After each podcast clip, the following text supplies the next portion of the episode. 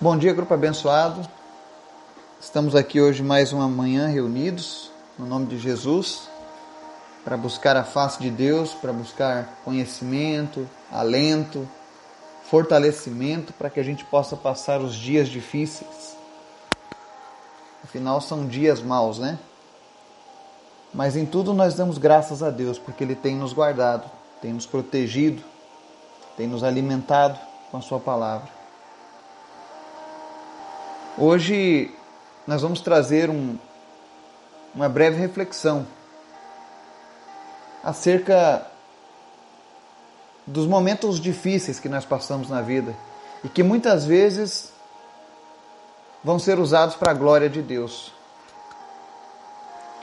Porque quando nós estamos servindo a Deus, nada é por acaso, mas tudo tem um propósito. E eu quero que você fique com essa ideia fixa na sua mente que o nosso Deus é um Deus poderoso e justo, que Ele sempre cuida de nós. Portanto, não desfaleça a tua fé, não desfaleça na sua busca por Deus. Ainda que as coisas pareçam perdidas, ainda que as coisas pareçam fora do controle, elas não estão fora do controle de Deus. E a nossa única função é continuar crendo. Amém? E é nesse mesmo espírito que eu quero te convidar para a gente orar nesta manhã. Para que Deus venha fazer milagres, para que Deus venha transformar a vida de pessoas nessa manhã. Não é amanhã, não é depois de amanhã, não é para o ano. O Deus que nós servimos tem poder para transformar a vida das pessoas agora. A nossa função é crer e clamar o nome dele. Amém? Vamos orar?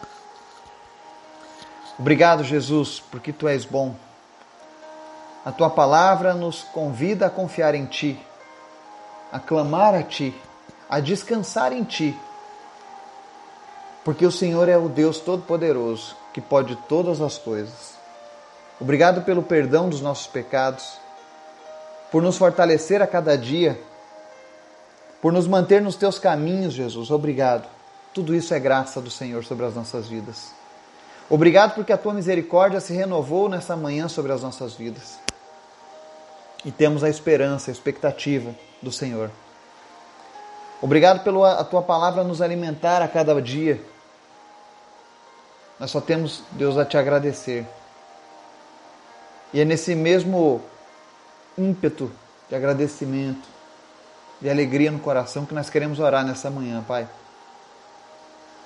pela vida daquelas pessoas que estão na nossa lista dos pedidos de oração. Senhor, faz os teus milagres.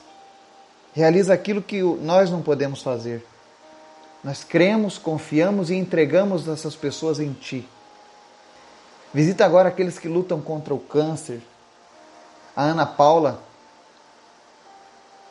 Visita, Deus, o Marcelo. E todos os demais, a Dona Sandra. E em nome de Jesus, tira, Deus, esse câncer da vida das pessoas. Que sejam saradas, curadas no nome de Jesus. Aqueles que estão aguardando resultados para saber se vão fazer operação ou quimioterapia, em nome de Jesus, Senhor, transforme esses órgãos que estavam acometidos pelo câncer em, órgãos novos, em nome de Jesus, e que esse câncer desapareça que não seja preciso nem mesmo cirurgia, nem mesmo tratamento. Te apresentamos aqueles que lutam contra a Covid-19, que estão sofrendo com os, os, os sintomas, sequelas. Cura essas pessoas agora, Jesus. Visita aqueles que estão entubados, aqueles que estão com uma infecção alta. E em nome de Jesus, nós ordenamos agora que toda infecção cesse pulmões sejam fortalecidos, sistema imunológico comece a responder de uma maneira sobrenatural. Te apresentamos em especial a Elisete Rodrigues, a Suelen e o Reginaldo, Pai. Deus, no nome de Jesus, muda o diagnóstico dessas pessoas. Cura elas, em nome de Jesus. Te apresentamos também, meu Deus, aqueles que se recuperam de acidentes, em especial a vida do Otávio, nós repreendemos agora todo o risco de bactéria e de infecção que tenta aparecer novamente na sua vida, no seu organismo. Nós repreendemos agora essa bactéria, esse risco de bactéria. Que em nome de Jesus, o seu hemograma venha a dar resultados normais a partir de agora. Se ele tinha alguma febre, se ele tinha alguma infecção, em nome de Jesus ele seja curado agora, em nome de Jesus. Restaura por completo a vida do Otávio, Pai. Também te apresento a vida do Victor. Toma essa criança nas tuas mãos. E em nome de Jesus, estabiliza agora, Deus, a pressão arterial dele. Seja o que for que esteja causando essa variação, em nome de Jesus. Teu Espírito Santo visite agora, Deus, tudo aquilo que causa esse problema na pressão dele. E que ela seja agora estabilizada, normalizada, para a honra e glória do teu nome, Jesus. Nós oramos pela família do Victor, do Otávio, para que eles possam ver a mão do Senhor, Deus, novamente, cuidando dos seus filhos. Te apresento também, Deus, em especial a vida do João Luiz, esse jovem que teve uma parada cardíaca. E nós pedimos agora, Espírito Santo de Deus, tira ele da UTI e restaura a saúde dele. Que os médicos possam detectar qual foi a causa dessa parada e que ele seja curado, que ele seja sarado em nome de Jesus. Pai, eu oro pelas pessoas que têm um familiar, uma, um filho, numa UTI. E peço em nome de Jesus, visita essas pessoas agora e traz conforto, alegra o coração dessas pessoas, anima. Dá esperança, Pai, em nome de Jesus. Também te agradecemos pela vida do Laurindo, pelo pós-operatório, por ele não precisar ir para um UTI. E nós oramos, Senhor, apressa a recuperação do Laurindo. Cancela, Deus, toda a rejeição às próteses que estão sendo utilizadas em nome de Jesus. Que ele seja restaurado por completo também, Jesus. Completa a tua obra na vida do Laurindo, na vida da sua família. Não permita, Deus, que a fé desfaleça, mas que eles cresçam a cada dia, em nome de Jesus. Senhor, nos anima, nos inspira segundo a tua palavra, porque nós precisamos de ti, nós dependemos de ti, Senhor. E a tua palavra nos garante que o Senhor não nos abandona e que o Senhor está ouvindo o nosso clamor. E é por isso que nós nos alegramos. Porque eu sei que nessa manhã, Senhor, tu farás grandes milagres. Pessoas serão curadas de câncer. Pessoas que tinham depressão serão curadas em nome de Jesus. Aquele que estava surdo voltará a ouvir. Aquele que estava cego voltará a enxergar. Colunas serão alinhadas em nome de Jesus. Porque tu és um Deus que pode todas as coisas, Pai. Agora fala conosco, Deus. Nos alimenta, nos inspira segundo a tua palavra. Em nome de Jesus. Amém.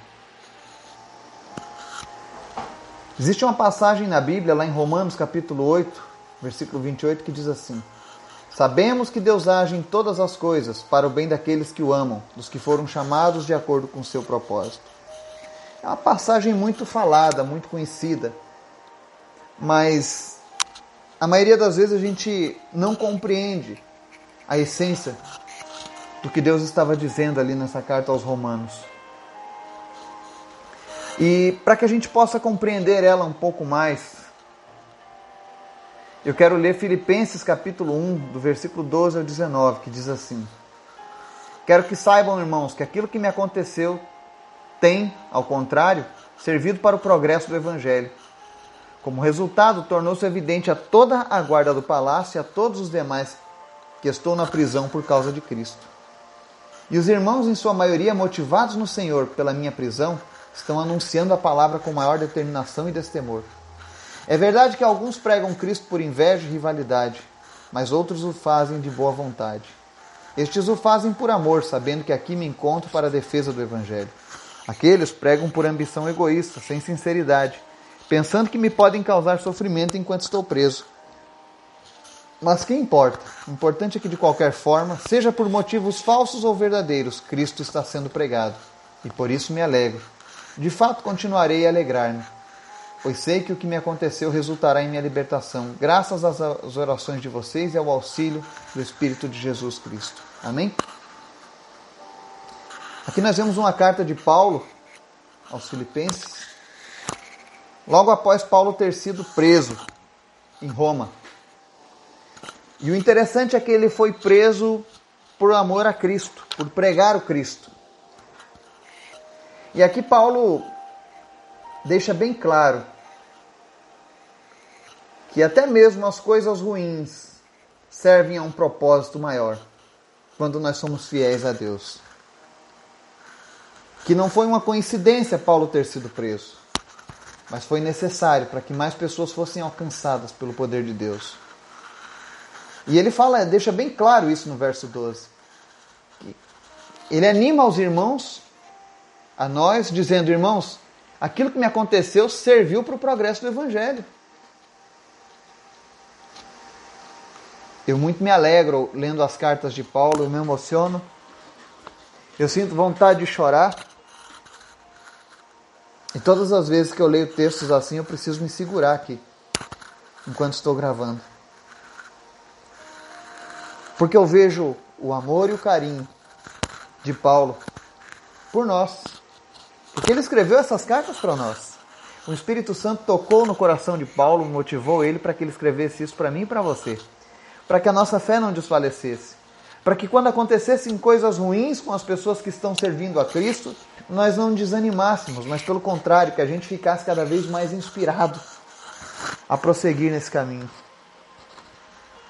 E aí Paulo está dizendo aqui no verso 13 que tornou-se evidente a toda a guarda do palácio e a todos os demais que estou na prisão por causa de Cristo, ou seja, ele foi preso por conta de pregar ao Cristo. E as pessoas que estavam lá no palácio, na prisão, começaram a perguntar por que este homem está preso. E aí, todas as vezes que perguntavam, Paulo ia lá e evangelizava. E não só ele, mas os outros que estavam presos, que conheciam o evangelho, começaram a pregar com mais destemor, com mais determinação. Ele diz aqui no verso 14 que as pessoas fora da prisão também começaram a ser motivadas a pregar o evangelho. Eles não viam mais a prisão como o final, mas viam a prisão como uma espécie de premiação pela nossa fé em Jesus. E aí até aquelas pessoas que ficavam caladas, que nunca falavam de Jesus para ninguém, se sentiram inspirados. E ele diz aqui, ó, verso 14: Os irmãos, em sua maioria, motivados no Senhor pela minha prisão. Olha só, Deus motivou as pessoas com a prisão de Paulo estão anunciando a palavra com maior determinação e destemor. Ou seja, ao invés das prisões assustarem as pessoas, pelo contrário, despertou nelas um desejo ainda maior de continuar pregando o Evangelho. E é esse desejo que Paulo quer inspirar em mim e você. Pregue o Evangelho. Pregue o Evangelho aos perdidos. Pregue o Evangelho aos que você sabe que ainda não conhecem a palavra de Deus, não importa a religião que essa pessoa tenha, pregue o Evangelho. Porque o Evangelho é palavra de salvação para todo aquele que crê. E não se preocupe se as pessoas vão chamar você de louco, se as pessoas vão achar você fanático ou alienado, ou vão achar que você está fora da casinha. Não se importe com isso. Paulo não se, impos, não se importou de estar preso. Os irmãos que leram as cartas de Paulo, sabendo que ele estava preso, não, não pensaram: ah, não, eu vou ser preso se eu pregar o evangelho. Olha só, eles corriam o risco de serem presos e serem mortos por conta disso. Mas eles não pensaram duas vezes em se entregarem por completo a essa obra. E é por isso que eu louvo a Jesus. Porque até mesmo nas coisas ruins que acontecem, ele transforma em algo bom. Você que está passando por uma luta. E eu tenho visto agora, nesses dias, na semana passada nós tivemos muitos relatos de bênção, pessoas sendo curadas de câncer, pessoas saindo de estados graves de uma maneira fantástica que só Deus pode fazer. E aí nós começamos essa semana com notícias de pessoas que estão piorando, de pessoas que deram um retrocesso no seu quadro. Mas eu não quero que você pense que isso é uma derrota. Quem sabe Deus quer essa pessoa mais uns dias ali naquela UTI. Porque existem pessoas lá naquele hospital que precisam ouvir o Evangelho. E você é um instrumento de Deus. Eu quero agradecer a Deus porque tem uma família muito especial aqui no nosso grupo que tem trazido Toda semana, praticamente, ela traz pessoas que estão em busca de socorro pelo Senhor. E isso é evangelizar. Quando você cede o teu tempo para ouvir o clamor das outras pessoas que estão desesperados porque tem um filho no hospital em estado grave, um sobrinho, um irmão, um pai. Isso é também evangelizar, é você dizer, olha, nós estamos orando por pessoas que estão enfermas e Deus tem feito milagres e nós vamos orar por essa pessoa também. Façam isso. Nem que a gente passe meia hora citando nomes de pessoas todos os dias que estão chegando a este grupo. Mas o importante é que a palavra de Deus seja anunciada. Que essas pessoas saibam que existe um Deus que tem em suas mãos o controle de todas as coisas. E ainda que pareça ruim o que está acontecendo agora, Deus pode transformar isso. Foi assim na vida do Gabriel. Foi assim na vida do Laurindo e na vida de tantos outros que estão aqui no nosso grupo mesmo. Graças a Deus nós não precisamos buscar testemunhos lá fora. No nosso meio nós temos pessoas que têm sido transformadas e recebido o milagre do Senhor a cada dia. Porque Ele é bom. E eu tenho certeza de que Deus tem um propósito para a vida de cada pessoa que está nos ouvindo nessa manhã. Então seja motivado pela palavra de Deus, pregue o Evangelho. Porque quando Paulo era preso, as pessoas não se assustavam, pelo contrário, elas saíam ainda mais às ruas pregar a palavra de Deus. E aí ele diz aqui no verso 15 que existem dois tipos de pessoa que pregam o Evangelho: aqueles que pregam por amor e os que pregam por inveja, rivalidade, por ganância, por ambição, por dinheiro. Aí ele diz assim no verso 16: Os que o fazem por amor fazem sabendo que aqui eu me encontro para a defesa do Evangelho. Ou seja, ele sabia que aqueles que pregam por amor a Cristo não se importam com o destino. Se vão ser presos, se vão ser mortos, não importa. O importante é que o Evangelho seja anunciado. Mas ele diz: Mas tem outros aqui que pregam por ambição egoísta, sem sinceridade, pensando que podem me causar sofrimento enquanto estou preso. São pessoas que às vezes se opõem a Deus, mas continuam pregando. É muito comum as pessoas dizerem assim: como pode aquela pessoa com a vida torta ficar pregando o Evangelho e Deus não fazer nada? Não significa que Deus está de acordo com a vida torta daqueles que pregam assim. Mas Deus tem um compromisso com a palavra que é anunciada. Se o homem mais vil, mais sujo, mais mau caráter do mundo pregar, abrir a Bíblia e ler o Evangelho para alguém e essa pessoa se convencer, se convencer da palavra de Deus, Deus tem um compromisso com a palavra que foi escrita e anunciada. Mas continua sem compromisso com, a, com aquele que anunciou. Porque uma coisa não, não merece a outra. É por isso que existem hoje tantas pessoas com a vida fora do altar de Cristo, pregando o Evangelho.